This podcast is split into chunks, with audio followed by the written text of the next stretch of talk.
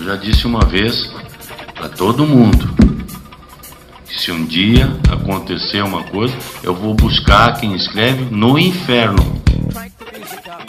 Pode ter feito, caralho, pode ter feito o que, que tiver que ter feito. Porque nós fizemos melhor e nós somos melhores. Então não tenham medo.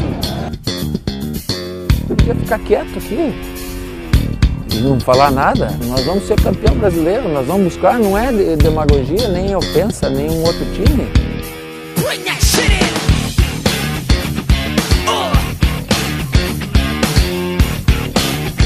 Dia, boa tarde, boa noite, torcedores do Palmeiras de todo o Brasil, de todo o mundo e de todo o universo. Está no ar mais um programa Jardim Suspenso, o programa de número 8, no qual a gente vai discutir assuntos importantíssimos relacionados ao Palmeiras nessa última semana.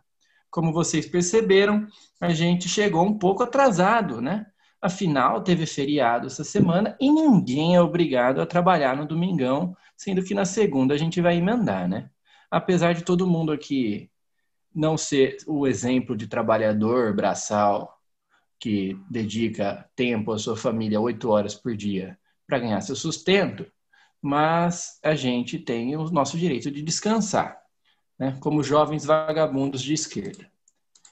Hoje é um programa um pouco diferente. Por que está um pouco diferente esse programa? Porque está faltando um.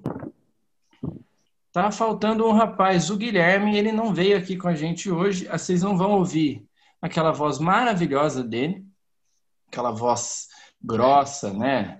Aquela voz é, bonita, uma voz que aconchega nos nossos ouvidos, né? A gente não vai ter ele hoje. Mas Inclusive, vai ser convidada... descontado do próximo mês. Vai ser descontado do salário. É, então, a gente já está aqui planejando como vai ser, né? Porque tem essas questões de CLT e tal. E a gente vai ver como a gente vai punir o Guilherme pela falta dele. Mas hoje a gente tem uma convidada especial aqui, a primeira mulher a participar do Jardim Suspenso. Espero que a primeira de muitas, porque, enfim, é um dos nossos objetivos. Está aqui com nós a Júlia. Júlia Aroni, ou arroba Bigodeus no Twitter. Júlia, conta para nós aí um pouco sobre você e o que você veio aprontar aqui com nós hoje. E aí, rapaziada, tudo bom? É, boa noite, que a gente está gravando de noite, mas bom dia se você estiver ouvindo de dia ou de... durante o dia, claro. É, eu sou a Bigodeus, é, não tão famosa assim, depende de quem está perguntando. É, sobre tá mim. Ah, não sei não. Mas, sobre mim, gosto de futebol desde sempre, desde que, de que eu existo. Não sei se felizmente ou infelizmente. Sou palmeirense muito por influência da minha família. É, 98% da minha família é palmeirense, mas eu sou palmeirense mesmo por causa do meu avô.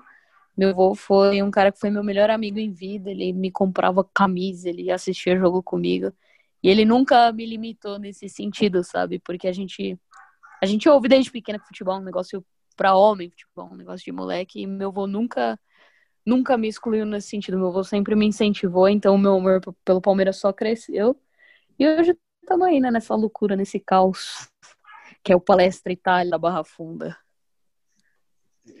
É, pois é, caos esse que, que tem se evidenciado muito nos últimos dias. E também estamos com os tradicionais e com os nossos parceiros aqui, Jorge e Igor. Dá um oi pro pessoal aí, Igão.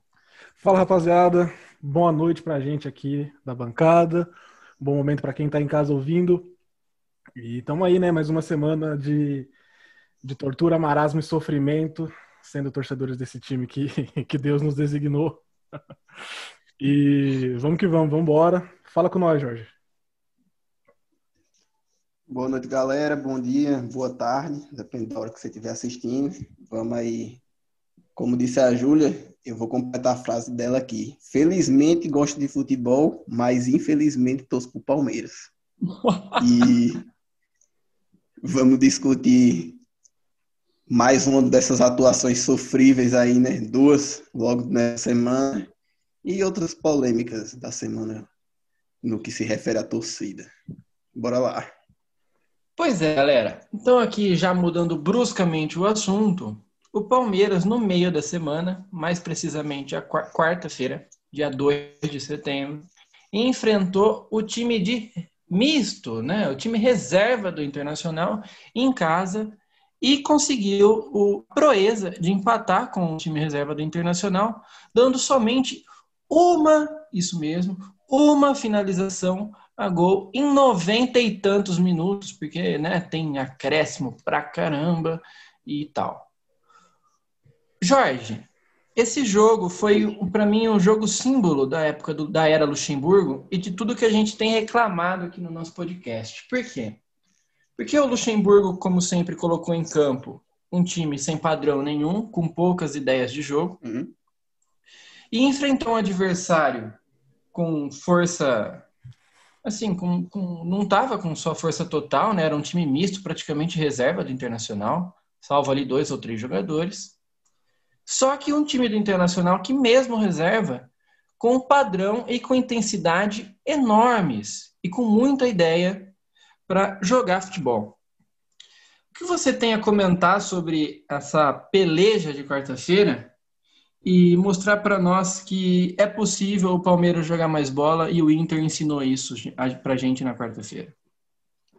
Bom, com, começando aqui, eu acho que só é possível jogar mais bola se trocar de técnico, né? Porque com o Lucha, a gente sabe que não vai para frente. Tanto no jogo do Inter quanto no jogo que a gente vai falar depois, que é o contra o Red Bull.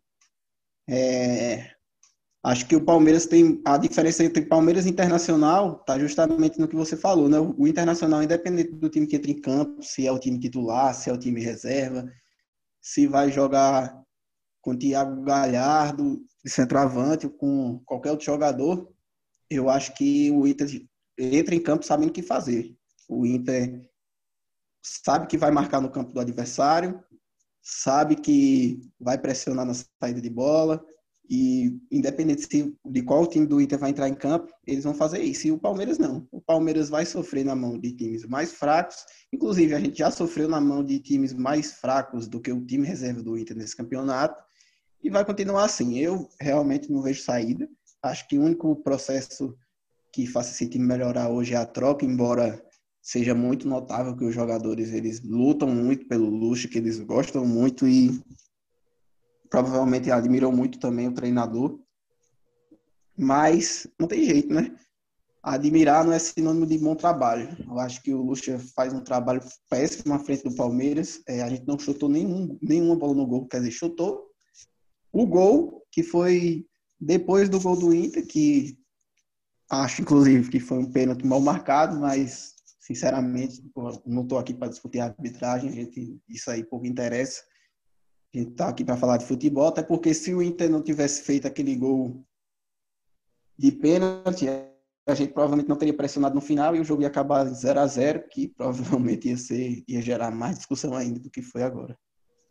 E é isso. Palmeiras mais uma vez lamentava contra o Internacional, lamentava que tinha sido também contra o Bahia e sofrível contra o Red Bull. Não tem outra palavra para descrever. O Palmeiras é um time perdido. Eu, eu digo, na verdade, que o Palmeiras é um time Guga Chakra, que não sabe direito o que quer, não sabe o que está falando. E é, não tem mais o que falar, não. O Palmeiras é isso mesmo. Pode continuar aí, Diego. É, pois é. O, o Jorge ele comentou, né, que o Palmeiras é um time assim, um soço, né?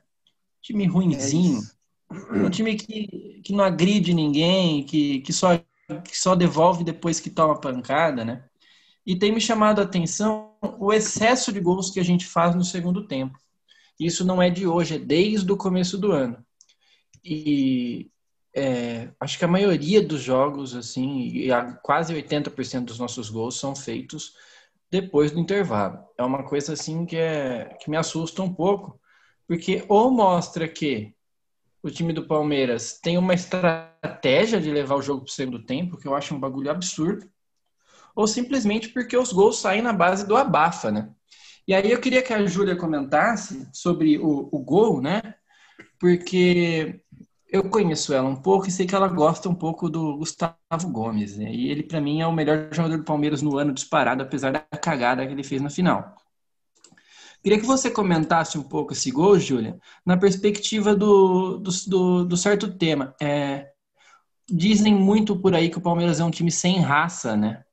Só que o que eu mais vejo é jogadores correndo para todo canto, para todo lado. O que você acha sobre isso, Júlia? É, primeiramente, é, eu acho impossível denominar o Palmeiras um time sem raça. É, é muito notável que os jogadores eles correm, eles se esforçam, é, eles tentam, eles tentam muito, eles tentam tanto que a maioria dos jogos a gente tem empatado ou vencido ali para o final do segundo tempo. Eles ficam insistindo até dar, mesmo sem padrão, sem filosofia, sem nada, mas isso foi uma narrativa que foi criada pelo próprio Palmeiras, foi uma narrativa que foi criada para se ao redor de uma história que não existe. É, pelo Luxemburgo ter uma amizade ali com, com a diretoria e a diretoria também utilizar ele como escudo, acabou que eles encontraram essa narrativa perfeita, que era o quê? Culpar o Diogo Barbosa, culpar o Bruno Henrique, culpa esse, culpa fulano, culpa ciclano. E a torcida comprou, porque, é, infelizmente, a torcida tem é, um certo problema com esses jogadores. Até o Diogo Barbosa tá saindo agora e a torcida, em sua maioria, tá feliz. E eu não acho que o Diogo tenha apresentado um jogo de futebol tenebroso assim. É o que eu ia falar aqui, Júlia, que agora o Diogo vai sair vamos ver qual vai ser a desculpa, né?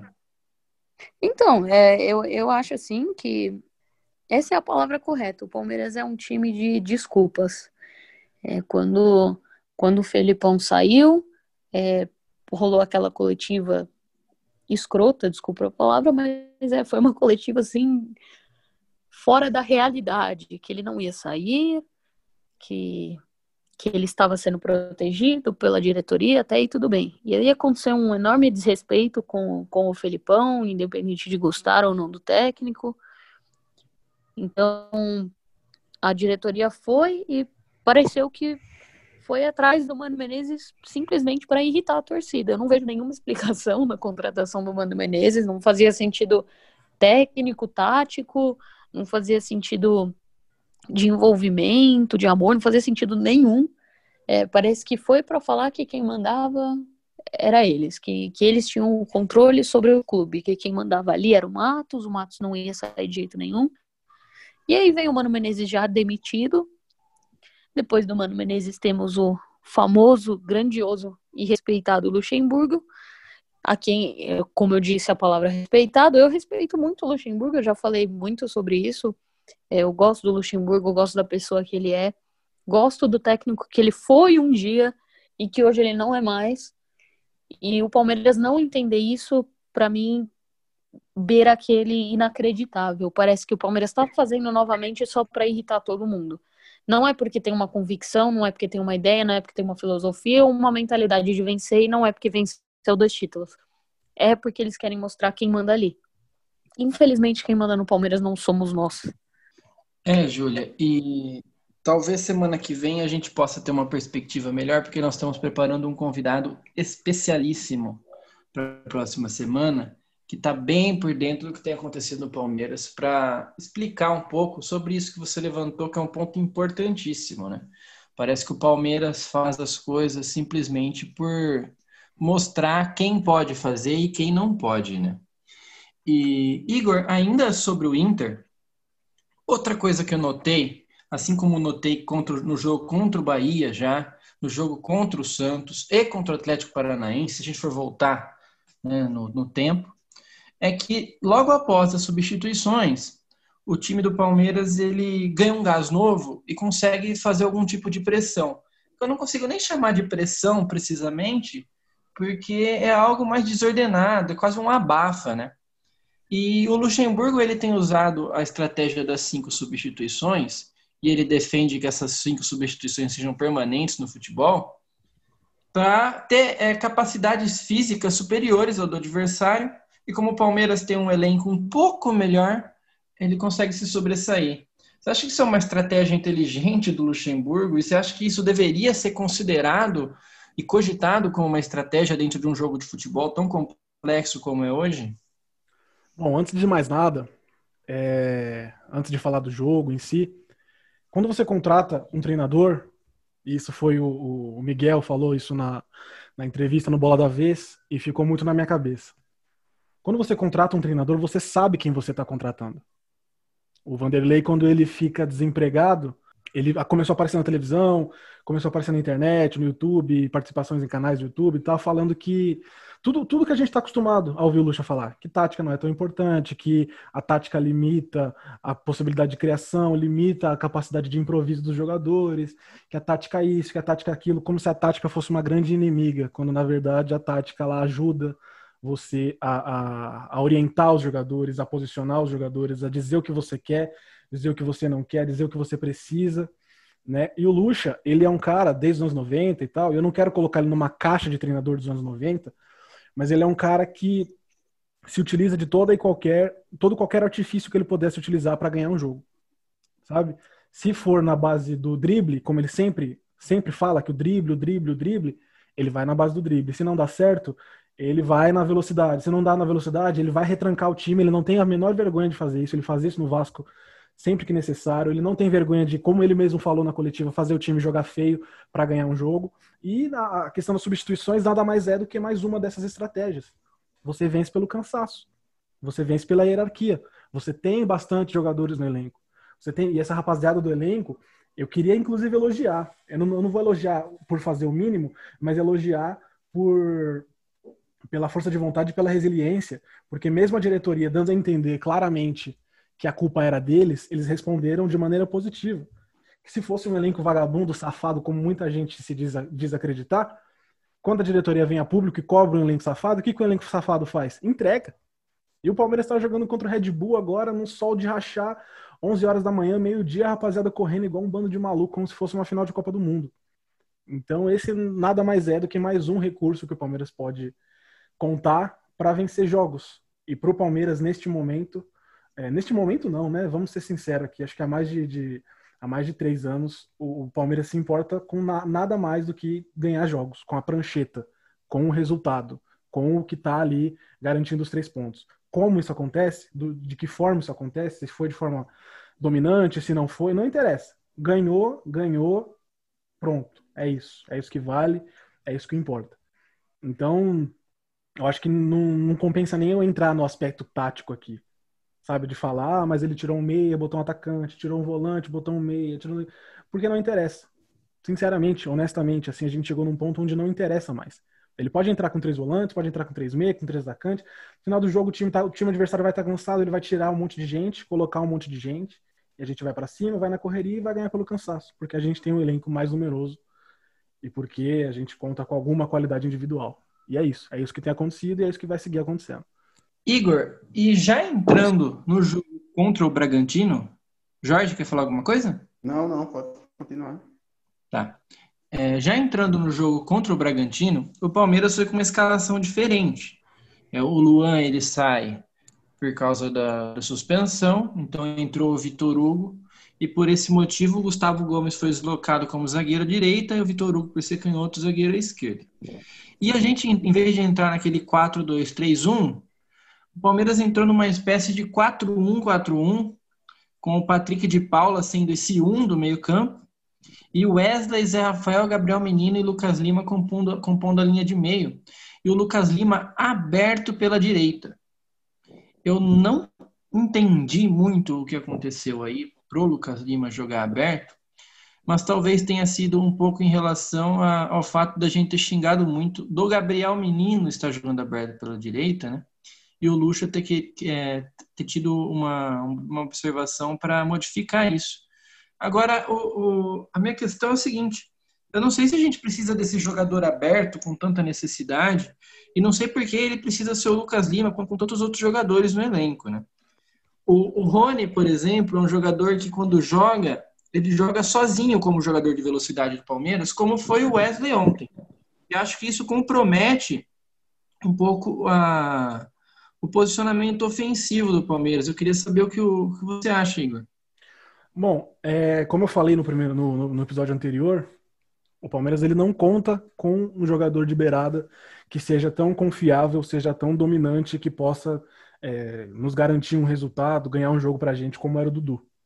Né? Então, o Luxemburgo ele primeiro encontra no Gabriel Menino, né? Essa essa bola de segurança, porque é um cara que é inteligente e que vai conseguir defender, vai conseguir se associar ali é, de forma meio que por instinto, né? Porque o time não claramente não treina movimento coordenado, não treina campo reduzido, não treina aproximação, o time não se agrupa. Ele apostou no Gabriel Menino muito pela condição técnica que o Gabriel oferece e ele tentou fazer a mesma coisa com o Lucas Lima, trazendo o menino para o meio para aliviar um pouco essa, essa questão pelo lado direito. Mas assim, o Lucha é o cara que fala que ele não tem nenhum apego com a questão tática, com a questão de organização. Então o time entra nesse formato com o Patrick de Paula de primeiro volante, o Zé e o, e o menino por dentro, e o Lucas pela direita com o Wesley do outro lado, mas ao longo do tempo, ao longo do jogo, você vê que ele, ele tenta emular ali uma, uma espécie de variação. E aí, nesse, nessa questão da espécie de variação, ele muitas vezes, quando o Palmeiras ia atacar pelo outro lado, pelo lado esquerdo, o Lucas Lima vinha para dentro para faz, fazer a função de um ponta de lança. Às vezes, o Gabriel Menino voltava para aquela função do lado direito, o, o Zé se alinhava ao Bruno Henrique, o Bruno Henrique não, o Patrick de Paula, perdão, e a gente voltava para o mesmo 4-2-3-1 de sempre. Então, não adianta você querer fazer tudo se você não consegue fazer o básico. Se você não consegue treinar e orientar e organizar o time para fazer o básico, para criar padrão, para criar uma noção. Porque quando você tem uma noção de jogo, uma ideia de jogo, pouco importa o formato.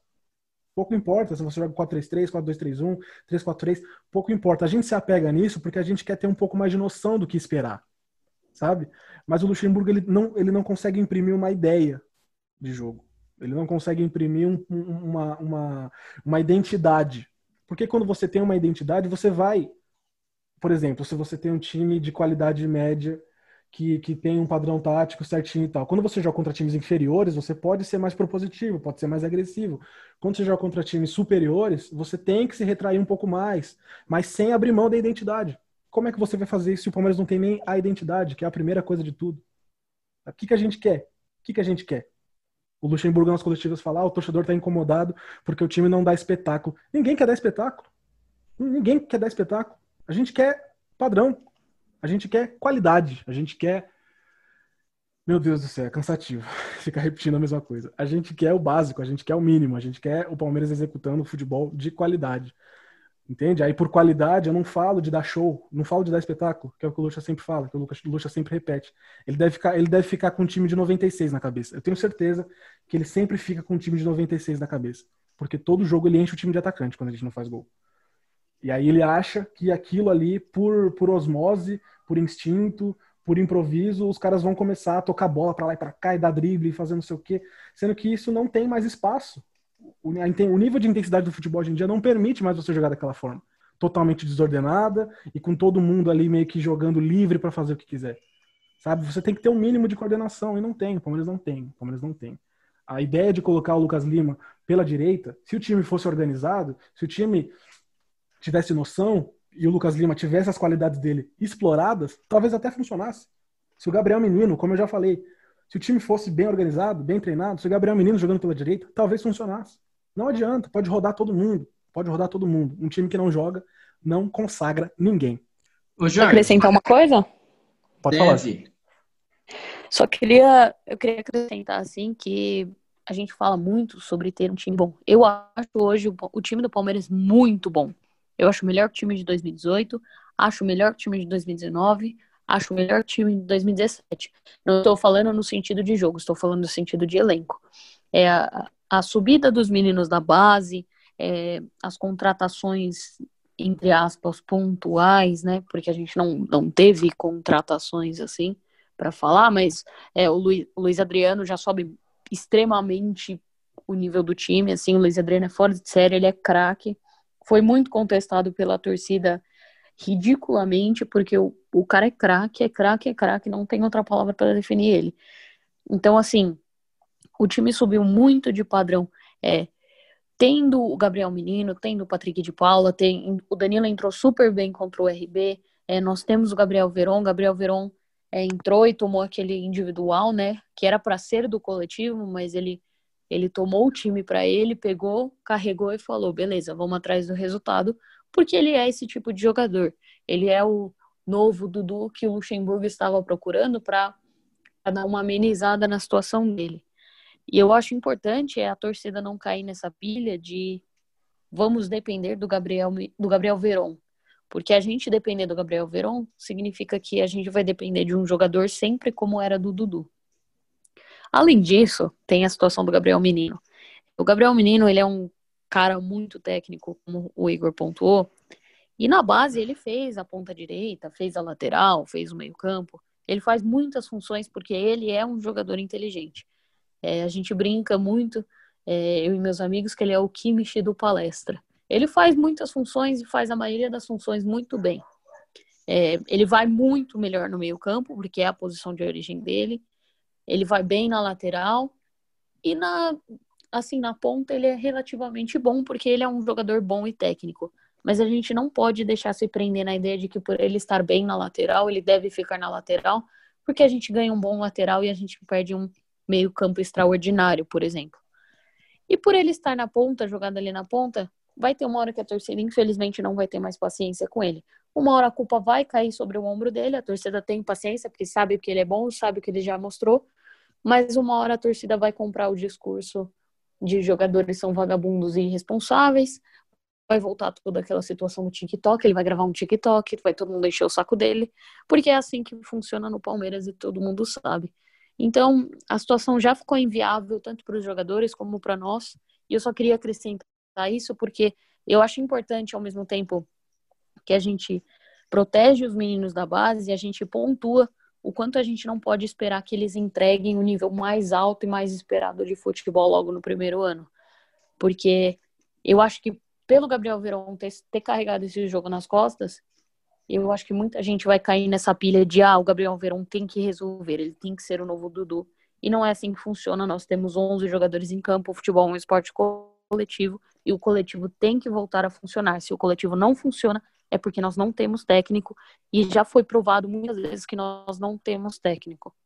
Completando aqui o que a, o que a Júlia falou, é que também a gente não pode ficar nessa dependência de, do Verón, e dos meninos da base, porque eles são jogadores que acabaram de subir para profissional, né? Nenhum tem nem 30 jogos, eu acho, com profissional. Então, vão ocorrer oscilações, o que é normal.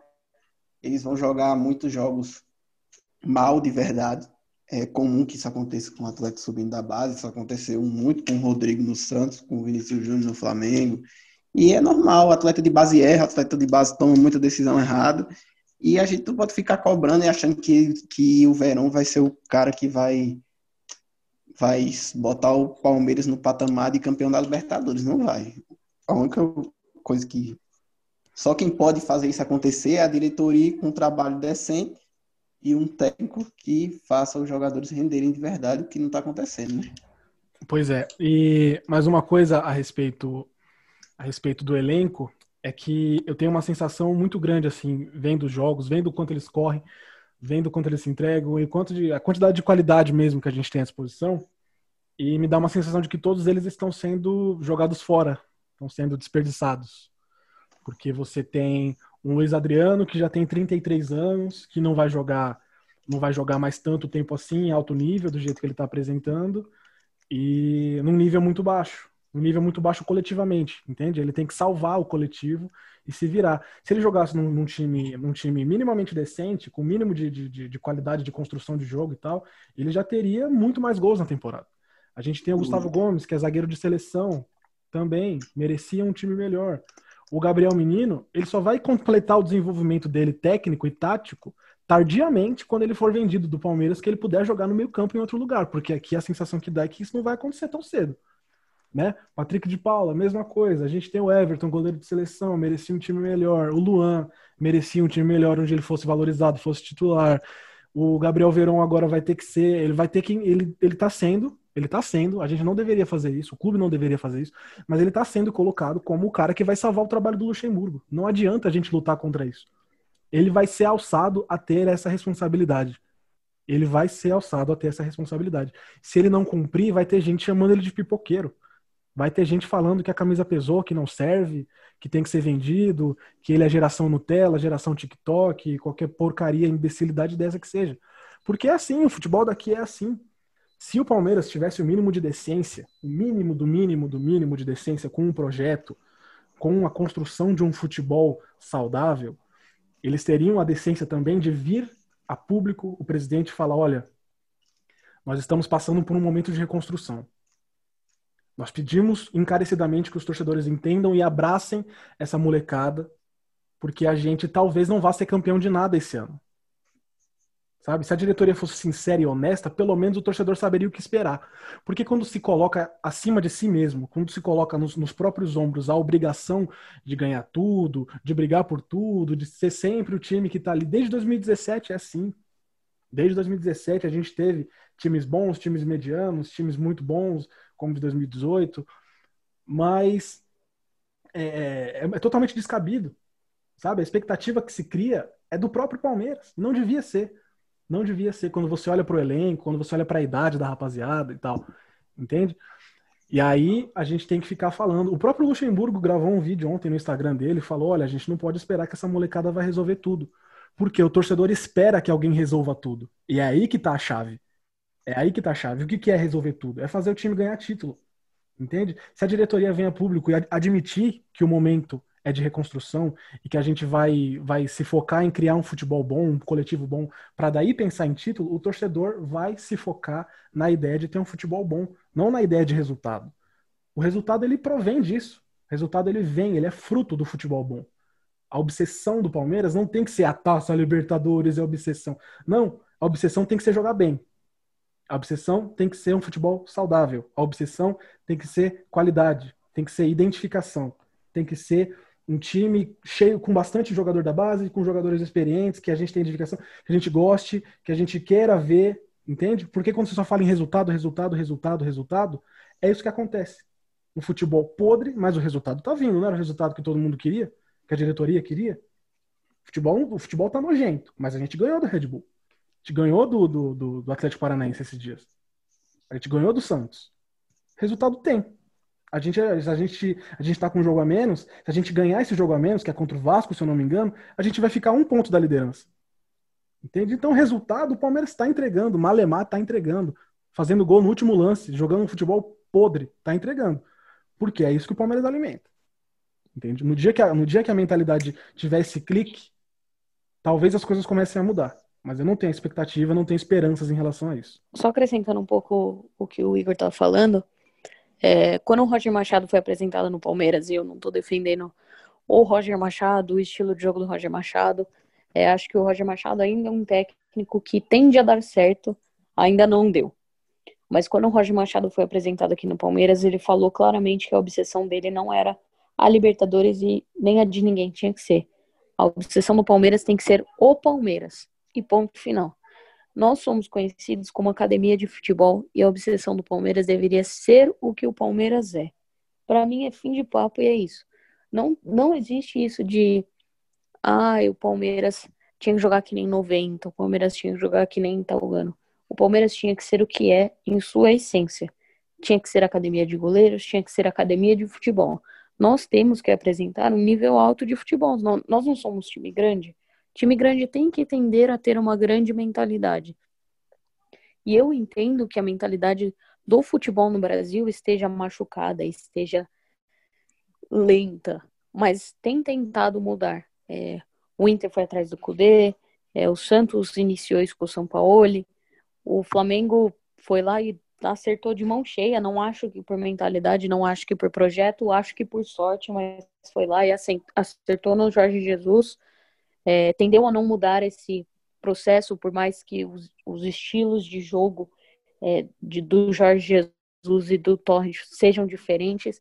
É, mesmo assim, eles pensaram grande, eles foram grandes. E o que acontece é isso. Parece que o Palmeiras parou. O Palmeiras, tipo, teve campeonatos ganhos, teve grandes times nos últimos anos, teve uma boa recuperação, tem um grande patrocinador, como é passado para nós, né? Teve um grande presidente, como foi passado para nós, e parece que o Palmeiras parou no tempo por isso, porque o Palmeiras tem dinheiro. E o Palmeiras nem tem tanto dinheiro assim hoje em dia. Por que, que o Palmeiras não pode ter um projeto? Por que, que o Palmeiras não pode tentar mudar a mentalidade? Eu acho que, que essa é a questão ao redor de tudo. Por que, que o Palmeiras não tenta, enquanto todos os outros tentam?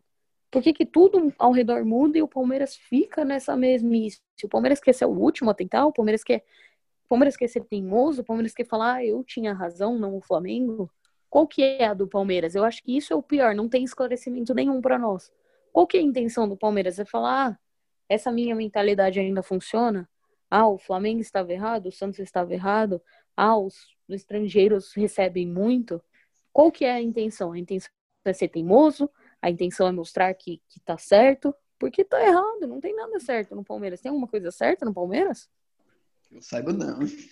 É, então, a Júlia levantou um ponto legal e eu gostei muito da frase dela, que o Palmeiras tem que ser obcecado, né? Em ser o próprio Palmeiras. E isso vai de encontro com o que a gente tem falado no podcast que há muito tempo, né? Que a gente é academia de futebol. Palmeiras foi vanguarda em todas as décadas de mudança brusca no futebol brasileiro falo isso com tranquilidade. Nos anos 40, o Palmeiras era vanguarda, nos anos 50, o Palmeiras era vanguarda, mesmo com o Santos aparecendo. Nos anos 60, a gente era o único time que batia de frente com o melhor time da história do futebol aqui no Brasil. Nos anos 70, a gente foi o time que mudou a forma de jogar futebol no Brasil. Nos anos 90, nós fomos protagonistas do início ao fim da década e a partir dos anos 2000 a gente mudou completamente a nossa visão. O Igor, eu sei que ele tem uma, um raciocínio muito interessante sobre isso e um dia talvez a gente aborde, né? Aquela, aqueles seus pensamentos sobre o escolarismo. Talvez não seja o caso agora. Então, a questão do Palmeiras ser obcecado em ser Palmeiras, para mim é o mais importante porque a gente vê clubes como, por exemplo, o Barcelona, que é um clube que tem arrastado taças nos últimos anos, apesar de ter agora estar tá passando por uma crise, né? Mas a crise do Barcelona é sobretudo uma crise existencial. Pois é. O Barcelona ele ele é. ele percebeu que talvez ele tenha perdido aquilo que era a essência do próprio Barcelona, né? Pois é. E eu admiro muito né, um clube ter passado por isso. Diga, Igor. Resultado não é nada, cara. Sabe, no final das contas, no final das contas, o resultado ele acaba sendo uma das coisas assim mais mais fugazes, do, sabe, do futebol. Ele é só assim. uma consequência, né? Ele é só uma consequência, é consequência, porque é o seguinte, porque é o seguinte, é o seguinte. Se um atacante chuta uma bola e ela vai um metro a mais para a esquerda ou um metro a mais para a direita, ele está definindo o futuro do treinador dele, porque ele está definindo o resultado. Entendeu? O resultado, ele é o norte. Ele é o norte da bússola de todo dirigente brasileiro. Entende? Aí não importa se você está jogando bem, se você está jogando mal. O que acontece com o Barcelona tem muito a ver com isso. O Barcelona sempre, a partir do momento que o Barcelona se redescobre com a passagem do Cruyff, o Barcelona começou a alimentar, alimentar, alimentar, alimentar uma escola própria, uma identidade própria, uma noção própria de como jogar, de como produzir futebol, de como produzir talento, de como produzir é, é, aquela magia, digamos assim, que, que faz o Barcelona ser o Barcelona. Por isso que eles falam, nós somos mais que um clube. Né? O Palmeiras, eu não, aí eu não sei se é por mentalidade, eu não sei se é por sorte, eu não sei se é por bênção, não sei se é porque as coisas sempre convergiram a nosso favor.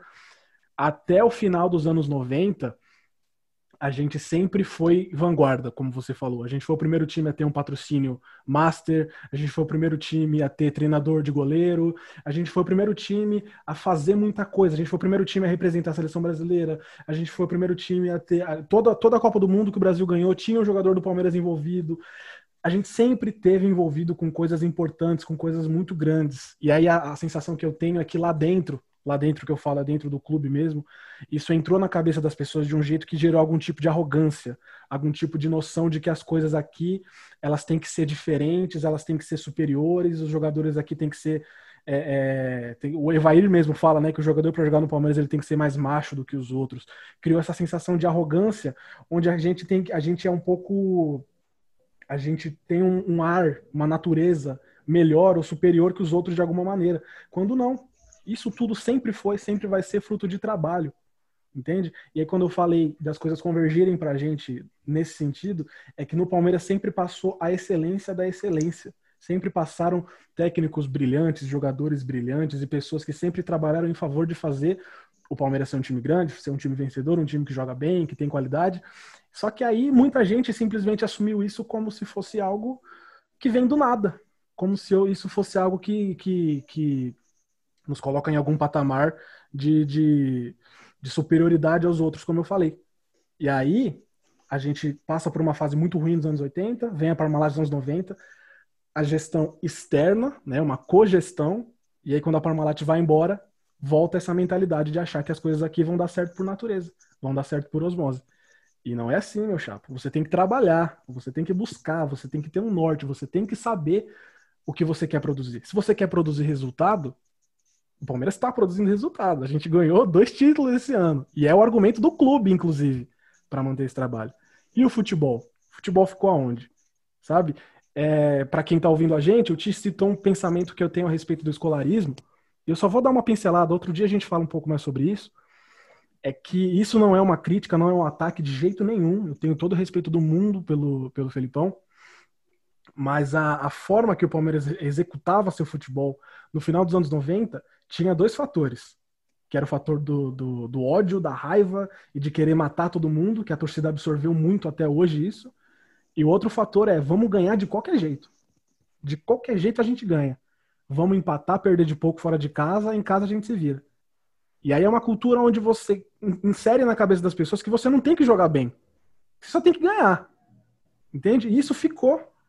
Isso ficou. Para todos os treinadores que vieram em seguida, para todo, todos os jogadores que passaram, ficou isso na cabeça muito forte. Não importa como a gente joga, a gente tem que ganhar. A gente tem que dar um jeito de ganhar. E aí o clube acaba esquecendo de uma coisa muito importante chamada futebol. Enfim, vamos dar sequência. É, eu gostei desse seu raciocínio, Igor, porque vai me levar para outro tema aqui, que é um tema que está em voga na torcida do Palmeiras. Porque se o resultado é o que interessa, né? Então a gente não teria muito do que reclamar, certo? E eu queria até trazer o Jorge para essa conversa, porque ele tem reflexões importantes sobre isso. A gente já conversou sobre. Ontem, é, assim como nas últimas semanas, muitos torcedores perceberam que o trabalho do Luxemburgo é um trabalho limitado e com data para acabar. Vai ser, um, vai ser cedo ou tarde, mas esse trabalho vai acabar e vai acabar de forma melancólica. Pelo menos é o que tem se mostrado para nós. E se a gente tivesse uma diretoria que ligasse para o futebol, o Luxemburgo ele não teria passado daquele jogo nojento contra o Goiás por mais que o resultado seja, abre aspas, positivo, porque foi um empate, não foi uma derrota. Né? Se fosse um pouquinho, fosse um pouquinho mais tolerante, o Lucha não tinha passado do jogo nojento contra o Internacional. É, mesmo com resultado que não seja uma derrota. Então, ontem, muitos torcedores passaram a torcer por uma derrota do Palmeiras, porque os torcedores sabiam que só derrota seria capaz de tirar o Luxemburgo do cargo. Assim como a gente sabia lá antigamente que só uma derrota tiraria o Marcelo Oliveira do cargo do Palmeiras, mesmo jogando aquele futebol horroroso que ele jogava no início de 2016. E aí que tá um problema, né? O torcedor que torce contra o clube. Não vejo bem dessa maneira. Eu queria que o Jorge comentasse um pouco para nós sobre isso, porque deu uma discussão bafafá ontem. Teve gente sendo cancelada, teve gente sendo expulsa da torcida, né? Eu queria que o Jorge pincelasse um pouco esse pensamento para nós. Eu acho que torcer a favor ou contra, eu acho que na verdade isso não existe, né? Todo mundo, todo torcedor só quer o bem do Palmeiras. Alguns querem um bom futebol, querem assistir um jogo de futebol, e outros querem apenas vencer o jogo. Então, eu como amante do futebol, eu como amo futebol, eu como passo o dia é, assistindo futebol, vendo notícias de futebol, inclusive trabalho com isso, eu fico muito triste né, em não conseguir assistir um jogo do Palmeiras em que se jogue o esporte que a gente tanto ama, né? E para quem ama mais o Palmeiras do que o futebol, eu peço desculpa, porque eu já, já cheguei. Já cheguei nesse nível de amar mais o Palmeiras que o futebol, mas hoje não. Até porque Palmeiras e esse esporte são antagônicos. E ontem eu torci para perder, admito que torci para perder. Eu queria muito que o Palmeiras perdesse ontem, porque foi só assim eu acho que esse time iria para frente, que esse time poderia trocar de técnico, né? Não é uma certeza, porque a gente não sabe como é direito que funciona a cabeça dessa diretoria, como é que eles avaliam o trabalho, mas enfim, Ontem a gente teve uma esperança, eu principalmente fiquei muito esperançoso com o gol do Red Bull, né? Vou falar aqui.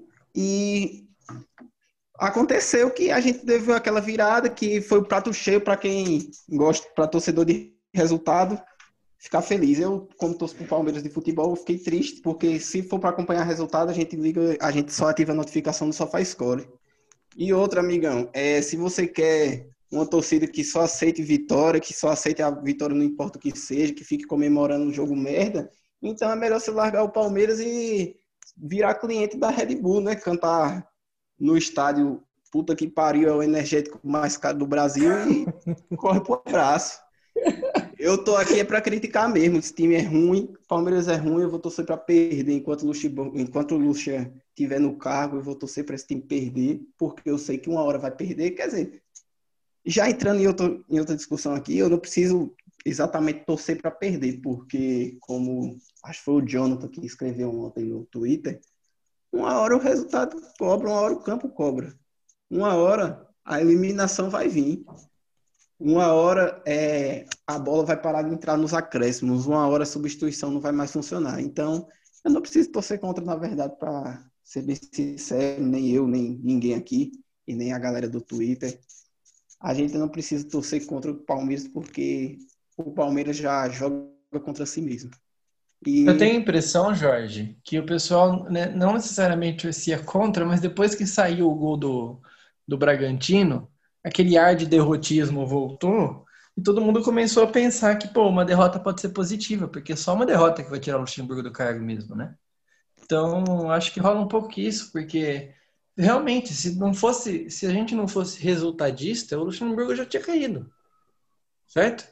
É, não, certo. Nesse caso aí, eu acho que teve muita gente que foi assim, mas no meu caso não foi isso, não. Eu torci pro Red Bull fazer o gol desde o primeiro minuto do jogo mesmo.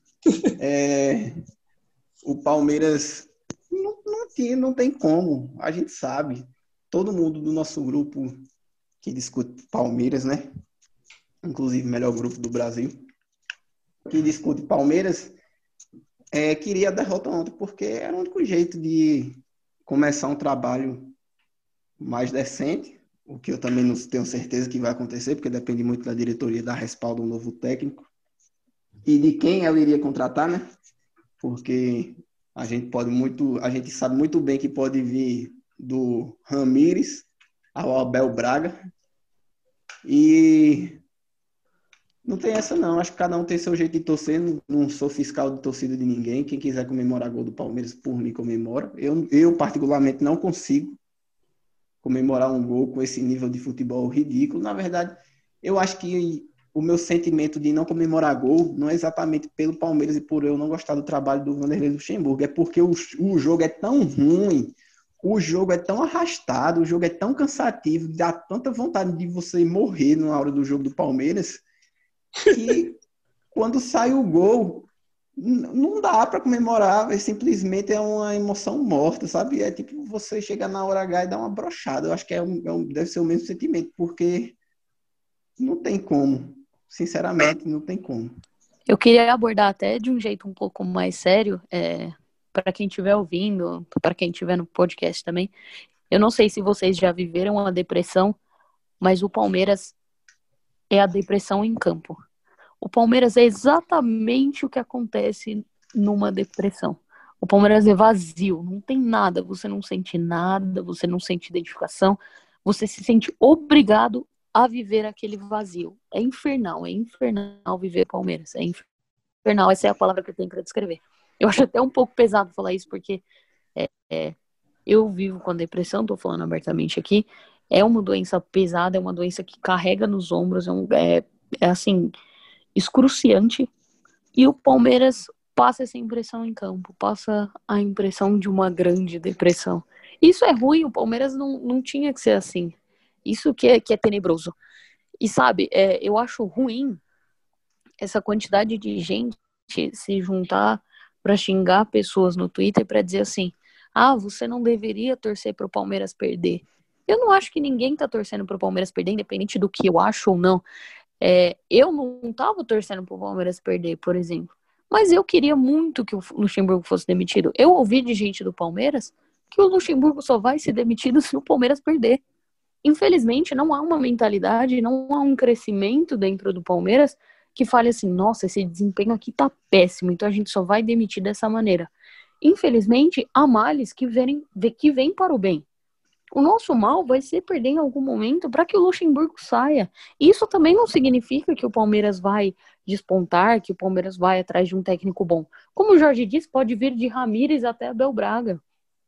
Como pode vir, por exemplo, o Heinz e o Palmeiras não evoluir de maneira alguma. Porém, o que acontece é isso. Eu acho que não tem ninguém torcendo para o Palmeiras perder. As pessoas estão torcendo pelo Palmeiras, independente do futebol. É, a gente tem que ter essa noção que o Palmeiras não é só futebol, nós somos Sociedade Esportiva Palmeiras. Nós temos torcedores, nós tínhamos o basquete, nós temos o futebol feminino, nós temos muita coisa. Nós vivemos em função do Palmeiras, não do futebol do Palmeiras. Então, se você vive em função do Palmeiras, não se deixa limitar por torcedor que fala A ou B. Não tem nada a ver, ninguém manda em ninguém, ninguém fala o que qual o sentimento que você tem que ter em relação ao Palmeiras. Ninguém fala, ninguém tem que falar. O que você sente é o que tem que ser sentido e boa. Porém, o que acontece é que esse crescimento de ah, você tá torcendo o Palmeiras perder, você não é palmeirense de verdade. Mano, quem te garante? Quem te garante que esse cara não atravessou 40 quilômetros é, em São Paulo quando o Palmeiras foi campeão brasileiro? O que que define ser palmeirense de verdade? Para mim, o que define ser palmeirense de verdade é querer o bem do Palmeiras acima das coisas. Eu acho que todo mundo que torceu pro Palmeiras perder não quer o mal do Palmeiras, quer o bem do Palmeiras. Eu interpreto dessa maneira. Eu não quero de maneira nenhuma o Palmeiras perdendo, nunca quero o Palmeiras perdendo. Porém, há males que vêm para o bem, como eu disse. E o Palmeiras hoje é, é inexistente em campo, é vazio em campo. É uma obriga, é uma, uma obrigada. Oh, me enrolei inteira. Perdão aí, pessoal. É uma obrigação assistir o Palmeiras. Mas não tinha que ser assim, não tinha que ser uma obrigação de uma forma ruim, tinha que ser uma obrigação gostosa, tinha que ser aquela obrigação que pós-pandemia a gente vai no bar beber e fica gostoso, a gente pensa, caralho, hoje o Palmeiras vai apresentar isso, hoje esse jogador vai ser isso, vai ser aquilo. Até o Felipão, que não tinha um futebol é, vistoso, ofensivo, tinha uma identidade, era gostoso de assistir o time, porque o time tinha um padrão. Então, a gente sabia o que ia fazer, né? Exatamente. É, não, não existe isso de estamos torcendo contra o Palmeiras. Não tem ninguém torcendo contra o Palmeiras. Tem, tá todo mundo torcendo a favor do Palmeiras, pelo bem do Palmeiras. E o bem do Palmeiras hoje é, envolve a saída do Luxemburgo. Talvez o Luxemburgo, e muito provavelmente, não seja nem o maior culpado de tudo isso. É, nós temos aí o Gagliotti, a Leila, muitos anos de matos, alguns problemas envolvendo o Paulo Nobre, é, milhões e milhões de conselheiros, forcei até um pouco a barra, mas muitos conselheiros que são inadequados para estar, estarem ali à frente do clube, representando o clube. São pessoas que não deveriam estar lá, são pessoas que são é, ruins para o clube, que que acabam se transformando em câncer dentro do clube. Isso é ruim. Nós temos muitas coisas contra o Palmeiras já dentro do clube.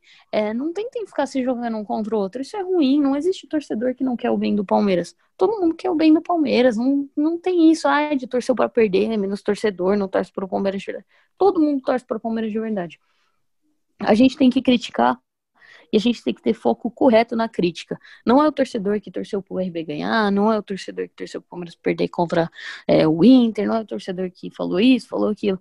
Quem tem que ser criticado tá ali dentro do clube, porque é quem comanda o clube, é quem tem poder sobre o clube e poder, infelizmente, sobre como nós reagimos sobre o clube. Mas não, não julguem sentimento alheio, tristeza alheia, fala alheia.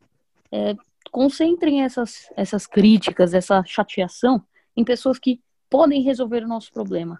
Os torcedores não têm culpa do problema. Eles também não são a solução do problema.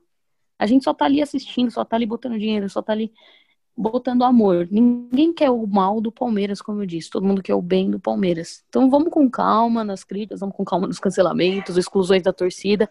Ninguém é dono do Palmeiras e ninguém é ninguém é menor, maior, não tem nada disso. O Palmeiras é de todos os torcedores, é para todos os torcedores e os torcedores estão insatisfeitos e têm o direito de se sentirem como se sentiram e como vão se sentir em relação ao Palmeiras. Só uma coisa que eu esqueci de falar aqui, é que eu torci pro Red Bull ganhar ontem, é, e dando a provocada aqui, Red Bull, pois Bragantino é um time que não existe mais, porque eu quero ligar a TV e assistir o jogo do meu time e me divertir, velho. Eu quero ligar a televisão e ver um, um futebol de verdade com o meu time em campo. Eu não quero. A minha vida já tá uma bagunça completa. Eu não quero ligar a televisão para poder passar mais raiva ainda. Se fosse com um time ruim, se a gente tivesse um elenco ruim, o que ainda assim não era desculpa para jogar mal, eu tava de boa, tava tranquilo, ainda assim ia passar a minha raivinha ali, mas ia estar tá tranquilo, ia saber que a gente tá mal não por incompetência, quer dizer, passa um pouco pela incompetência também, mas vocês entenderam. E não é, não é o caso, a gente tem elenco, a gente tem a gente tem, como a Júlia disse, a gente tem um grande patrocínio, uma grande estrutura, um grande estádio, um grande elenco, mas não tem um grande futebol, né? A gente vê a base do Palmeiras com um pensamento para um pensamento mais atual, um pensamento mais moderno, a diretoria tomando decisões de acordo com a realidade na, nas categorias de base, a diretoria também toma convicções, toma decisões convictas no time feminino. E no time masculino profissional, não, entendo porque, porque não é do mesmo jeito, não, não consigo compreender qual, se a Júlia puder explicar para a gente também, se ela souber de alguma coisa, ela pode é, nos dar notícia, mas não consigo entender por que as coisas no time profissional são tão, no time masculino, são tão, tão tomadas na loucura como acontece agora. Então, eu acho que quero... triviais é a palavra. É. Isso. Eu até discuti com o pessoal da análise nos últimos dias que o futebol hum. feminino tem uma mentalidade atual, que a base tem uma mentalidade atual. Tudo dentro do Palmeiras tem uma outra mentalidade, tem uma mentalidade é diferente do que a do time masculino, que é o esporte considerado principal, o, principal. o maior, o mais de, o de maior envolvimento da torcida. E tem razão para isso, porque Exatamente, não, não só isso, né? Não só de renda, como de envolvimento é, sentimental, psicológico, mental, todas essas situações assim. E, e é inexplicável para mim, é muito inexplicável. É, não, não tem nenhuma explicação do porquê isso acontece. Eu o maior é investimento é... passa pela pior, pela pior preparação, acho que é isso. Eu não sei se essa mentalidade vem dessa história de escolarismo, como o Igor falou, não sei de onde isso surgiu, não sei quando vai parar. E eu acho que entra, entra um ponto muito importante também, que é essa situação assim pós-Luxemburgo, porque a gente sabe que ele vai cair e a gente sabe que vai chegar em algum momento, a gente só não sabe quando vai ser. Então, no momento que ele cair, eles vão atrás de um técnico para agradar a torcida, pode ser o Heinz, pode ser o Ramires, eles vão atrás de alguém de nome, vão atrás de alguém que pode oferecer um futebol vistoso aí, e eles vão acabar contratando alguém sem ter ideia de mentalidade, sem ter ideia de estilo de jogo, sem ter ideia de nada. O que vai acontecer é que eles vão contratar por contratar, vão contratar pelo nome, por ser quem a torcida quer, e nada vai mudar dentro do Palmeiras. Vai ser isso. Aí, se esse técnico cai, vem outro técnico que a torcida pede, e assim segue. Nós nunca vamos ter, pelo menos não no futuro próximo, nós nunca vamos ter uma estabilidade na filosofia do Palmeiras. É, enquanto a gente não voltar a, a, se tornar obcecado pelo Palmeiras, pelo que o Palmeiras é em essência, como eu disse antes, o Palmeiras nunca vai voltar a, a ser daquela maneira. O futebol brasileiro é precário, o Palmeiras é precário nesse, nesse sentido de conhecimento técnico e tático do futebol. É, e eu acho isso até porque a Europa evoluiu muito se inspirando no que a gente fazia e a gente se inspirou muito no que a Europa fazia e a gente ficou para trás. E aí, infelizmente, lá evoluiu pra caramba, aqui ficou parado no tempo e vai ser isso por uns bons e gigantescos anos. Por isso, até eu não consigo culpar as crianças que preferem torcer para times europeus. Eu acho que a respeito desse assunto, tanto o Jorge quanto a Júlia já falaram tudo o que eu penso né? Eu só tenho assim pequenas pontuações a fazer. A primeira, a primeira é que eu tenho certeza. Eu vi muito no Twitter pessoas falando assim: ninguém está satisfeito, mas eu nunca vou torcer para o Palmeiras jogar mal. Nunca vou torcer para o Palmeiras perder um jogo, para o treinador ser demitido e não sei o que.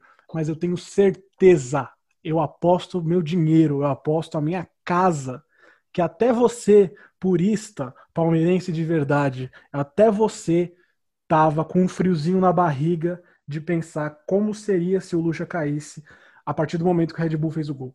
Eu tenho certeza, eu tenho certeza. E mais, vitória, uma vitória isolada, como eu falei, que o resultado muitas vezes não quer dizer muita coisa, uma vitória isolada ela também não pode não, pode não, não, pode não valer de nada. Sabe, uma coisa é uma vitória numa final de campeonato, outra coisa é uma vitória num jogo contra um Red Bull, num domingo às 11 da manhã de Campeonato Brasileiro que você pode recuperar a qualquer momento na tabela. Entende? Porque imagina aí que o Palmeiras do Marcelo Oliveira ganhasse do Nacional no Allianz Parque em 2016. Imagina que aquele jogo a gente ganha e o Marcelo Oliveira continua empregado, o Cuca não vem, o Cuca não não monta o projeto do time que ganhou o título em 2016 e nada daquilo acontecesse. O que, que é o bem do Palmeiras? O que, que é torcer pelo bem do Palmeiras? Era que a gente ganhasse do Nacional para continuar vivo na Libertadores naquele momento e perder em seguida e perder em seguida ia fazer diferença positiva ganhar do Nacional naquele momento, porque com o Marcelo Oliveira a gente não ia ser campeão de mais nada. O time estava estagnado, estava mal, mas ele precisou perder naquele momento para cair. Entende? E mais, se eu tivesse torcido contra, se eu tivesse torcido a favor, naquele momento não ia fazer diferença nenhuma. Entende? As pessoas se utilizam disso, se utilizam desse tipo de situação para se sentirem superiores às outras, porque eu sou mais palmeirense que você, porque eu amo mais o meu clube que você. Quando não, isso não quer dizer nada. Isso não quer dizer nada muitas vezes você querer o bem passa por derrotas. A vida é feita de derrotas. Sabe? O futebol não é diferente. Quantas vezes você deixou de ganhar uma coisa que você achava que você queria, sabe? Para você depois ganhar outra que você nem sabia que você queria tanto assim e que você realmente precisava. Entende? Isso, isso acontece no futebol. A gente tem exemplos próprios, como esse que eu acabei de citar. Então, vamos olhar um pouco mais no, no espelho, vamos é, parar de querer se julgar melhor que o outro, de querer é, se agrupar no grupinho dos puristas, porque a gente é palmeirense de verdade e ninguém mais é. Entendeu? E, enfim, a questão a respeito de gostar mais de futebol por causa. ou gostar mais do Palmeiras, eu gosto de futebol por causa do Palmeiras e eu gosto do Palmeiras por causa de futebol. Eu comecei a gostar de futebol por causa do Palmeiras. A diferença é que o tempo passou, eu amadureci, a gente toma porrada, a gente vê os mesmos processos se repetirem dentro de um clube e não mudarem nunca. E a gente vai ficando calejado. Hoje, hoje, em 2020, eu, do alto dos meus 24 anos, digo com todas as palavras, eu gosto muito mais de futebol do que eu gosto do Palmeiras. Eu queria juntar as duas coisas. queria sentir tesão vendo o jogo do Palmeiras. Sabe, eu queria vir aqui no podcast, eu já falei isso 50 vezes. Queria vir aqui falar de tática, de organização, de intensidade, de, de, de nível de jogo, do, do, quanto o Palmeiras jogou bem, do quanto o Palmeiras é superior aos adversários, do quanto o Palmeiras é, é, é dominante, como o Flamengo foi no ano passado. Entendeu? o, o, o que os flamenguistas viveram. Ganharam tudo, dominaram tudo, bateram em todo mundo. Isso não é o bem do Palmeiras? Querer isso pro Palmeiras não é o bem do Palmeiras? É isso que eu quero pro Palmeiras, cara. Não tô falando que eu quero ser igual ao Flamengo. Eu quero que a gente seja o Palmeiras do nosso jeito e que a gente consiga ser dominante, ser forte, ser animador, ser empolgante, fazer o molequinho que tá começando a entender de futebol agora, como eu tava começando a entender lá em 2006, lá em 2005. Fazer esse molequinho olhar o Palmeiras em campo e ficar impressionado e achar sensacional e escolher o Palmeiras para torcer. O bem do Palmeiras é isso. O ganho do Palmeiras pro futuro é isso. Entende? Um time que joga bola, um time que tem identidade, isso deixa legado. A gente não ia ganhar só agora. Se a gente tivesse um projeto, uma noção, sabe, uma estrutura sólida, uma identidade clara, isso não ia, ser, isso não ia servir só para 2020. Isso ia servir para 2021, 22, 23, enfim, assim por diante. A Júlia, ela citou um negócio muito legal, que é dentro do clube, no futebol feminino, na base, o pensamento é o mais moderno, o mais atual possível. O, o time, o time feminino do Palmeiras de futebol joga muito bem sabe? Não foi campeão ainda, mas isso vai vir com o tempo, vai vir naturalmente. Entendeu? Do mesmo jeito que a base do Palmeiras está fazendo a rapa, ganhando todos os títulos e está nos dando essa molecada. Isso não começou ontem. Esse projeto de reestruturação começou há bastante tempo. O Danilo, que entrou em campo contra o Red Bull ontem, eu vi jogos do Danilo no ano passado. Entendeu? O Patrick de Paulo, o Gabriel Menino, quem acompanha o Palmeiras um pouquinho mais de perto, já sabe o nome deles há muito mais tempo. Então não é um negócio que caiu do céu. Entende? Por que, que na base é tudo pensando a longo prazo e no futebol profissional masculino não pode ser assim? Entende? Por que, que é tudo certinho, tudo analisado, tudo pensado, tudo feito com a cabeça e o futebol masculino é feito com o fígado? Porque tem que ganhar, tem que ganhar, resultado, resultado, é empresa, é empresa, é empresa. Infelizmente isso não vai mudar. Eu tenho medo, inclusive, de para o futuro, com a, com, a, com a nova dona do Palmeiras, a nova dona que vai entrar a partir de 2022, eu tenho medo de esse processo da base ser destruído, eu tenho medo desse processo do feminino ser destruído. Eu realmente tenho medo, porque é um, é um tipo de gente que não pensa no bem do clube, pensa em ganho, pensa em lucro próprio, pessoal. E aí o futebol vai ficando, vai ficando, vai ficando. É, antes de eu devolver a palavra para o Ti, é, a gente está gravando aqui há mais de uma hora já, né? E há, acho que uma meia hora atrás, na TNT Esportes da Argentina, um dos veículos mais importantes de lá, acabaram de, entre aspas, anunciar que o Palmeiras está contratando o lateral Andrés Herrera, do São Lourenço, que já foi especulado aqui, já vem sendo especulado aqui há um tempinho, e que, embora não seja uma contratação daquelas que muda a gente de patamar, que vai mexer no breu do time, eu acho que é uma, uma, uma contratação que vai é, permitir pelo menos que o Gabriel Menino não jogue mais improvisado na, meia, na, na lateral direita. Né? Na meia direita a gente ainda não sabe. Eu acho que é uma posição que a gente precisa de reforço também, justamente por conta disso, para que o Gabriel Menino possa voltar a jogar no meio campo. E, enfim, vamos, se vocês quiserem repercutir, eu vou devolver a palavra para o Ti também. Vamos que vamos. É, eu não tenho muito a acrescentar também, porque tanto a Júlia como o Jorge, como o Igor, eles deram aulas aqui sobre o nosso palmeirismo, né? Eu só escrevi uma coisa ontem que no meu Twitter e trago para cá é que muita gente, né, argumenta que a gente está mal acostumado quando a gente torce para mudanças no clube, porque nossa, eu vivi a época da fila, eu, eu, eu, eu, fiquei no jejum, eu não sei isso, eu tenho 50 anos de idade e eu vivi os piores momentos da história do Palmeiras, ok. Mas vocês também viveram as glórias naqueles anos 90, né? Coisa que a gente não pegou aqui. Eu, quando comecei a torcer para o Palmeiras, o primeiro jogo do Palmeiras que eu me lembro de assistir é um jogo da Série B. Eu não, não assisti o Palmeiras, eu não comecei torcendo para o Palmeiras no, no auge do Palmeiras primeiro jogo que eu me lembro é um jogo de Série B, um jogo à noite, uma quarta-feira, sei lá se passava na Record, no SBT. Eram, eram aqueles cenários horrorosos que eram os campos de Série B. É a primeira memória que eu tenho do Palmeiras. Lembro, lembro claramente que no meio da torcida da, a, adversária tinha um torcedor com a camisa do Corinthians fazendo zoeira da, da gente.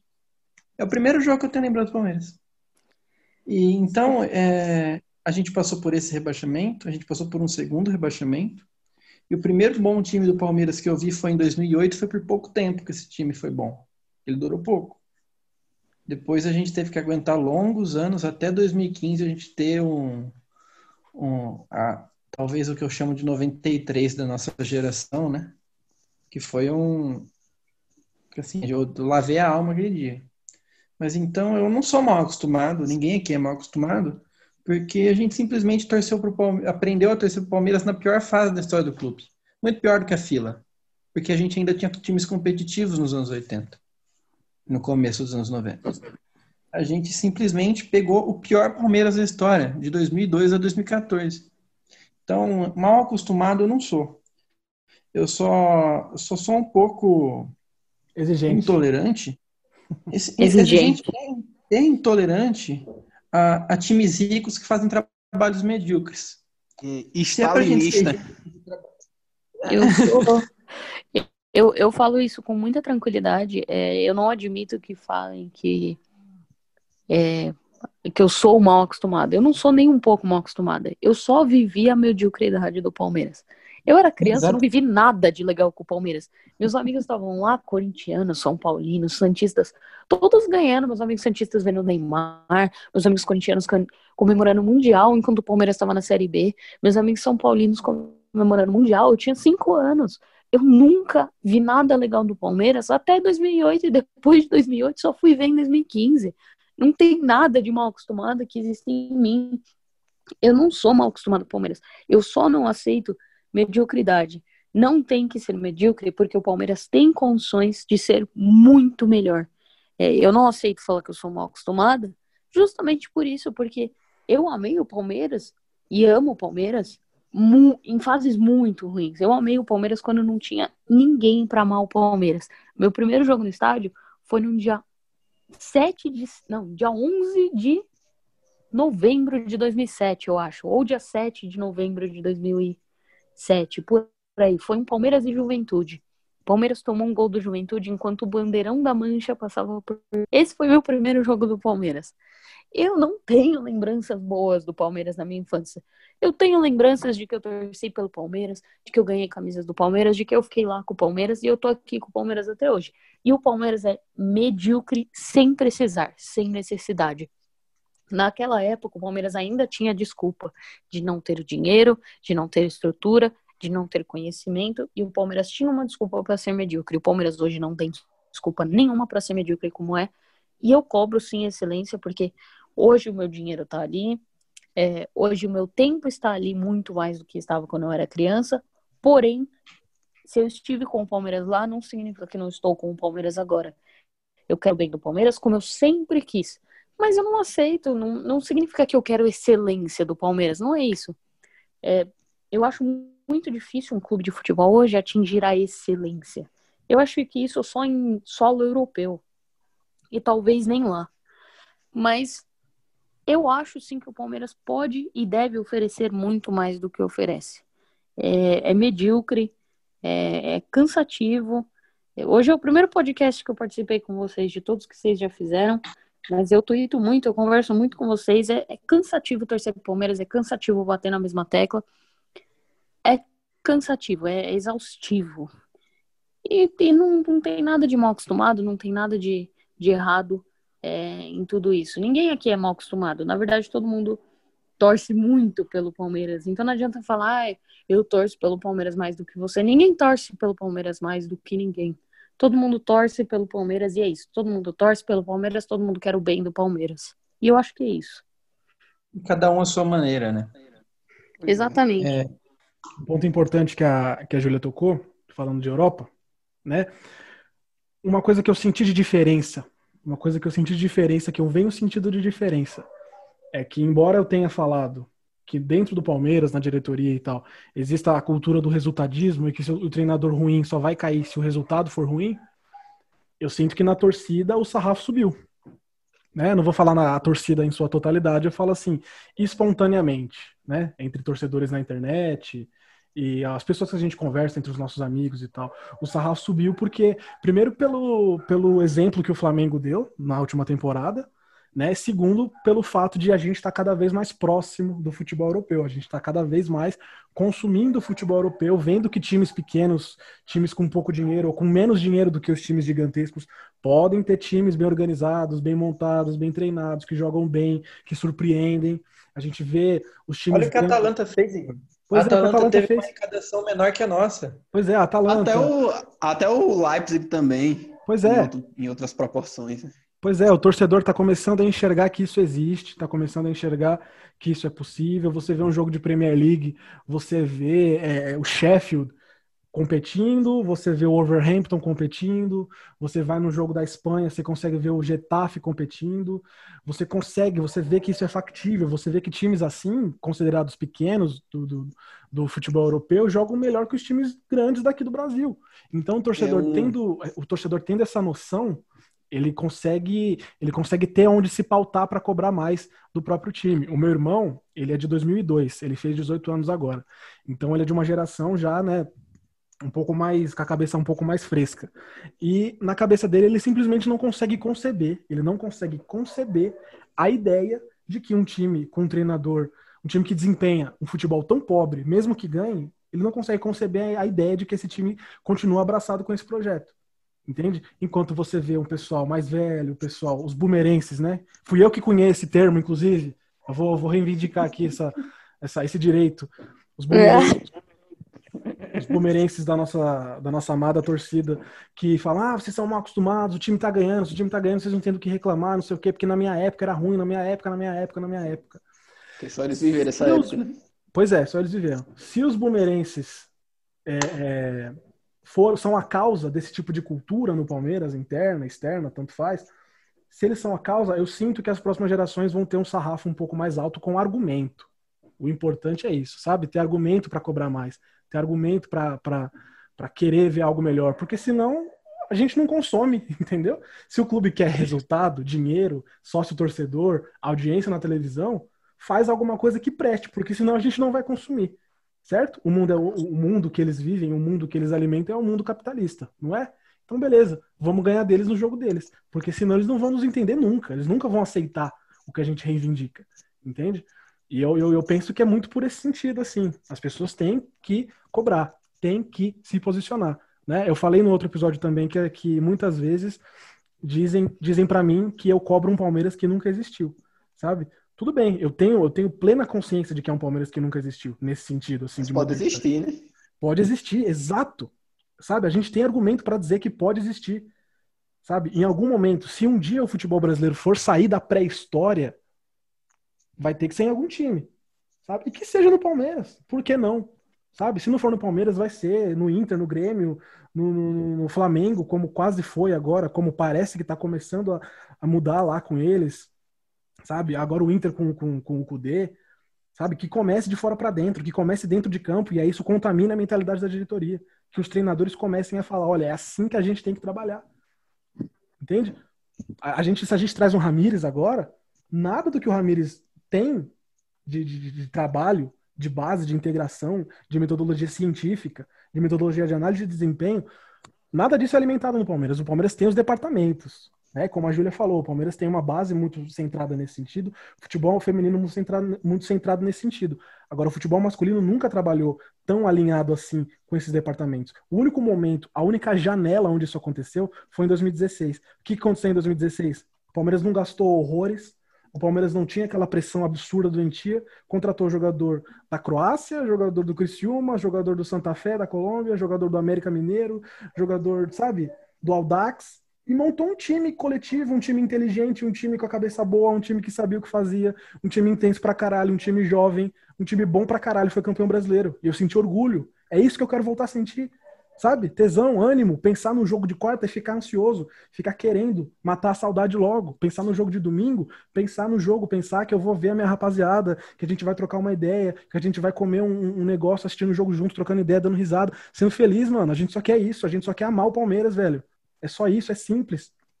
Eu acho, eu acho que não, não só isso, é muito, muito simplório falar que tem gente que torce para o Palmeiras perder. Olha os números do Palmeiras no Brasileirão o 18 em grandes chances no gol, 13 em passes decisivos por jogo, 13 em chutes por jogo e 14 em chutes certos por jogo. É o segundo time que menos acertou finalização no alvo, só perde para o esporte. Isso é número de quem vai cair para a Série B. O Palmeiras hoje só não está numa, numa lanterna, num Z4, porque tem bons e comprometidos e profissionais jogadores. É isso. O Palmeiras tem números de Z4 e quem se quem finge que não vê, quem fala que torce mais por isso, tá doido, não existe resultado nisso, uma hora vai dar errado. Só dá certo porque temos bons jogadores. Até a própria defesa, que era o ponto forte do time todos esses anos, né? Sofreu gol em todos os jogos do brasileiro. Acho que o único que não sofreu foi no jogo contra o Atlético Paranaense. Dos sete jogos até aqui, a gente sofreu gol em seis. Então, nem na defesa a gente é mais tão sólido assim. É. É que a realidade é que não existe nada no Palmeiras, né? Vamos, vamos deixar por aí. Não tem nada, não tem, não tem estilo de jogo, não tem filosofia, não tem mentalidade. Tem só jogador. Eles entram lá em campo, eles resolvem às vezes, às vezes não dá para eles resolverem em sua totalidade. É, às vezes o individualismo é, pesca uma vitória, às vezes pesca um empate. Eles comemoram, a gente fica feliz por eles, mas triste pela situação. E é isso aí, não existe nada no Palmeiras, é um, é um vazio. Reiterando o que o, Jorge é. falou, que o Jorge falou, o campo fala. Acho que a, a, maior, a maior convicção que eu tenho a respeito de futebol, o campo fala, uma hora, uma hora a conta chega, uma hora isso é cobrado. Sabe, a gente está vendo é, a, a defesa aos pouquinhos está começando a definhar, como a, como a Júlia apontou. Vai chegar um momento que vai romper essa barragem. Entende? Vai chegar um momento que vai vir uma sequência difícil de jogos. Depois do jogo, se eu não me engano, contra Ontem o. mesmo. Fala, a gente toma o primeiro gol ontem e a defesa vira uma peneira. Pois é. Contra. A... A gente joga contra o Corinthians na quinta, depois pega o Sport no final de semana, depois tem a Libertadores, jogo contra o Bolívar.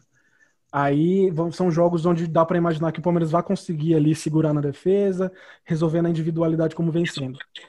Depois disso, vem uma sequência, eu não lembro a ordem, mas eu sei que dentro dessa sequência vai ter é, Flamengo, vai ter São Paulo, vai ter Botafogo, vai ter Ceará, vai ter.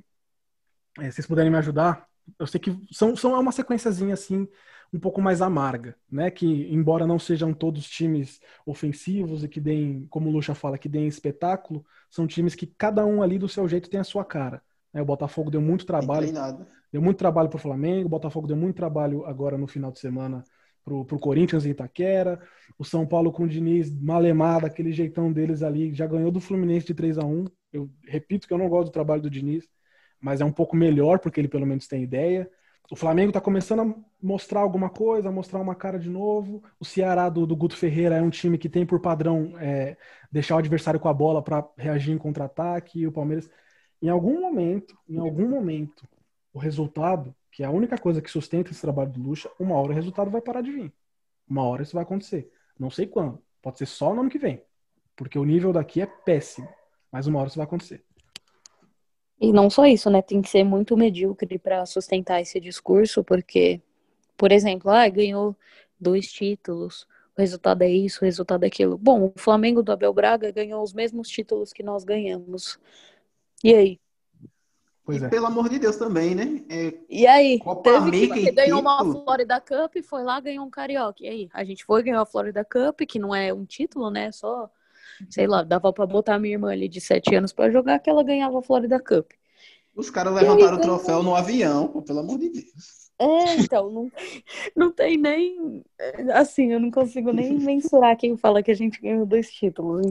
Parece uma piada. Mas, assim, né? se o importante é ganhar o, o Paulista, que ok, ganhamos o Paulista em cima do Corinthians, estávamos precisando deste título em cima dos caras. Mas em comparação, a gente está no mesmo nível que estava o Flamengo com o Abel Braga. E aí, tava todo mundo, todos os palmeirenses torcendo pro Abel Braga ficar no Flamengo porque o trabalho era horroroso. Por que, que a gente tem que torcer pro Luxemburgo ficar no Palmeiras? É. Não tem nada a ver, não tem nada a ver é, é imensurável, insustentável. É Será cansativo. que os flamenguistas querem que o Lucha fique ou saia? Exatamente, exatamente. Eu acho que o maior termômetro de tudo são as torcidas, não só do Palmeiras. São as torcidas. É só ver o que, o que a grande maioria acha. Beleza, tem muita gente leiga, que tem muita gente que não compreende o futebol em sua totalidade, mas e daí? Você acha que o torcedor médio não tá vendo que tá uma bosta? Não, não existe isso. Tá todo mundo vendo que tá uma merda. Pois é, o nosso amigo, tá. nosso amigo Dimitrios, ele sempre evoca uma frase do beisebol, se eu não me engano, que fala assim que é, não, são, não são times, não são clubes, não são diretorias que demitem treinadores, são cidades que demitem treinadores e os dirigentes só dão as má notícias. Só, só dão é, do beisebol mesmo, e é exatamente isso. Pois é. Quem demite somos nós no final do o dia. O Gagliotti, o presidente do Palmeiras, o presidente do Flamengo, o André Sanches do Corinthians, a única coisa que eles fazem é assinar o papel, porque quem demite é a torcida. E eu tenho certeza, gente, tenho certeza que se tivesse gente no estádio, o Luxemburgo já teria caído. Ah, eu, eu, tenho, eu não tenho a menor dúvida. Se, se a gente tivesse jogado aquele futebol nojento contra o Internacional com o Allianz lotado, o Luxemburgo tinha caído no intervalo. É, é insustentável essa situação. É, então, só para complementar, né? O... Então, se é para a gente ter um time medíocre, que a gente volte a ser pobre para não criar falsas expectativas na gente. Porque aí eu vou me contentar com meio de tabela, vou me contentar com um time brigando por cada bola como se fosse um prato de comida, e vai ficar por isso mesmo. A gente passa a torcer igual os vascaínos, igual os botafoguenses têm torcido nos últimos anos, sem problema não, nenhum. Não só isso, né? Pelo menos tira aquele cerco da rua, a gente paga 15 conto no ingresso, pois vai é. beber uma cerveja é. ali na, na rua cheia, 10 conto Exatamente. no norte. Pelo menos a gente vai viver o futebol como era, sem expectativa nenhuma, na mediocridade que é e com a felicidade de que é pelo menos torcer. Como tem aquela boa frase, nas boas te sigo, nas más te amo. E se é para ser ruim, vamos ser ruim na mediocridade de verdade, né? A minha é, na vitória eu sou verdão e na derrota eu tô é fora. ai, ai. E é com essa que a gente vai encerrando mais um programa, a não ser que meus amigos tenham considerações finais a fazer. Minha consideração alguém? final é o seguinte: no empate, no empate, porque só tem empate. Pois é. é, a única consideração final que eu tenho para falar é que assim, a gente, o pessoal, o- a- a- os camaradas boomerenses têm a- o hábito de chamar a gente que reclama muito, segundo eles, de gambás de verde, porque a gente, entre aspas, torce contra. É, o único time que eu me lembro, o único time que eu me lembro de ter um futebol tão pobre e de sustentar isso por muito tempo aqui no Brasil é o Corinthians ali daqueles, daqueles anos obscuros ali, tipo 2011, que eles ganharam aquele campeonato brasileiro ali meio que no grito, 2013, depois do Mundial, 2016, porque o time era uma porcaria, mas enquanto ganhasse, enquanto empatasse, a época do empatite, lembram disso? Sim. O único time, lembro, o único time que sustentou isso por muito tempo foi o Corinthians. Então eu acho que gambá de verde a gente não é não, porque isso a gente não aceita. Mas que ainda assim eu acho que era diferente, né? Porque era o projeto do Corinthians. O Corinthians jogou vários e vários anos nesse estilo de jogo aí, porque que É, não, porque- isso, isso eu concordo. Pelo menos tinha uma mentalidade, um projeto. Não tem nada aqui. É só jogar o luxo ali. Se desse certo, dava certo. Se desse errado, dava errado. Tá dando errado. Mas eles fizeram isso Eles com o Mano. sustentam na base de que a gente ganhou o Paulista. Eles fizeram a mesma coisa com o Mano. A diferença, a diferença é que eles têm tanta sorte que as coisas vão funcionando meio que ali por osmose e aí a validação vem, entendeu? O que o Palmeiras está esperando com o Luxo é a mesma coisa. Só que agora a gente tem uma exigência maior. A única diferença é que a gente tem uma exigência- maior. O importante é lembrar que se a gente quisesse futebol medíocre, a gente torceria pro Corinthians e não pro Palmeiras, né? pois é. Por isso que eu tô falando.